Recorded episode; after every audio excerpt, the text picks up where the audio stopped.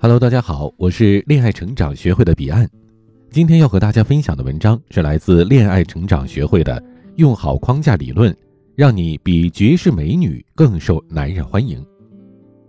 提到对男人的吸引力呢，很多人认为不就是美貌吗？我承认那是途径之一，但是呢，我们今天分享的是最隐秘、最持久的那种吸引力开关。我经常啊听一些女孩子跟我倾诉，说现在好男人太少了。我也经常听男人和我抱怨，说好女人现在也真的好少啊。那我就奇怪了，是不是这好男人都跟好女人结婚了，那剩下的人就没希望了吗？当然不是。我觉得他们至少啊应该换个说法。现在呢，好男人、好女人都不少，但是有吸引力的却不多。那么，这个吸引力的开关到底在哪里呢？这个开关可以绕开颜值这座大山吗？其实呢，我们身边经常看到很多男生女生一对儿，但是其中一方相貌很好，另外一方却相貌平平，甚至可能让我们觉得两个人不是很般配。可是他们自己呢，却是很恩爱的经历。由此可以看出来啊，相貌不仅不是吸引力的唯一开关。而且呢，未必能够开启吸引力开关。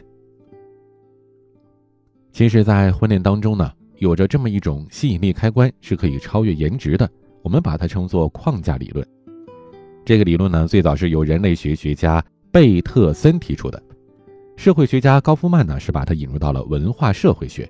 这个理论的核心意思呢是说，对于一个人来讲啊，真实的东西就是对情景的定义。人们在社会生活当中使用特定的诠释框架来理解日常的生活。这么说呢，你可能觉得有点抽象，那咱们呢就把它理解为一种预先的设定。比如说大家很熟悉的小米这个品牌，很多人说啊，小米的手机都是饥饿营销，其实呢不准确，他们用的是框架营销。那些小米的手机，他们的用户是真的很需要很需要这个手机吗？其实并不是。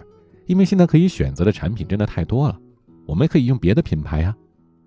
那么小米是如何进行预先设定的呢？其实他们的框架一直都是，不是我们被客户选择，而是客户追逐我们。那具体他们怎么做呢？一个是价值方面，对于产品的配置进行高价值的包装，高配置，价格呢也比较优惠，注意打造着小米的文化。另外一点就是永远保持着客户追着我买的这样一个框架，手机呢想买得排队，而且是一号难求，这个呢其实就是很符合人性的，因为我们大众啊内心或多或少都有这种感觉，好的不如贵的，贵的不如得不到的，越是求之不得的就越让人心痒痒。其实呢，iPhone 手机啊也是这样的。每一次苹果发布新机的时候，总宣传什么旗舰店门口排满了人呐，门店是供不应求啊之类的，为的就是塑造一种大家追逐我的产品的感觉。可其实呢，大家也知道啊，到了门口去买新机要排队，这其实呢已经是好多年以前的情况了，这两年并没有。现在呢，请你回顾一下自己的行为。不管是两性关系当中，还是正常的生活工作当中，你自己的框架到底是什么样的？比如说哈，你看到一个很称心的男性，你的内心是看这个男人各方面我都挺满意，可以考验考验他，还是你觉得说，哎呀，这个男人太棒了，我就非他不嫁了？在恋爱里边呢，当你要拒绝另一半要求的时候，你的内心想法是什么？我的这个决定是合理的，他一定可以理解我，还是说？你觉得，哎呀，我要是这么做，他不开心了吧？那就委屈自己一下吧。你是哪一种呢？在生活当中运用好框架理论呢？你需要做好两点：第一，自我价值的重新定义和提升；第二，把自己的框架融入到语言和行为模式当中。从所谓的价值来说呢，一种价值是显性的，比如说收入多少、职务的高低、开的什么车、房子多大等等。而另外一种呢，就是隐性的，比如说，你是好声音里的评委，那你就是自带一个无形的光环，因为选手唱歌唱的再好，也得是这个评委亮灯才可以。那么在两性关系当中也是一样的，即使你的硬价值稍微逊色了一点，但是如果你把自己放在筛选者的角度，你隐形的价值就会得到提高。而如果你没有办法把自己放到筛选者的这个角色呢，你就得问自己，到底是因为什么导致了之前的框架设定？是自己不够自信、不够幽默，还是自己真的不太优秀呢？这个时候呢，就需要我们首先进行自我价值的重新定义和提升，然后再进行语言和行为模式的调整。那如果你想知道如何提升自己的价值呢？可以添加我的助理咨询师的微信“恋爱成长零幺二”，恋爱成长拼音的全拼后面加上数字零幺二，加这个好友就可以获得更多的情感干货了。其实呢，我跟很多的我们的听友们留言的时候啊，都提到过如何通过和男人更幽默的聊天来拉近。这个呢，其实是一个很实用的技巧。在这里，我们分享两条话术哈。比如说，你跟男生去清吧去小酌一杯，这个时候呢，你可以说：“哎，今天调酒师一定失恋了吧？”对方肯定会问你啊：“哎，为什么这么说呀？”你就告诉他：“因为今天的酒有点苦啊。”接下来呢，你们就可以聊聊初恋呐这些比较感性的小事上了。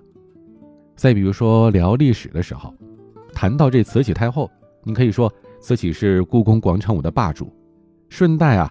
不就可以提到家里面同样是跳广场舞的妈妈，接着就可以分享自己的家庭观呐、价值观这些了。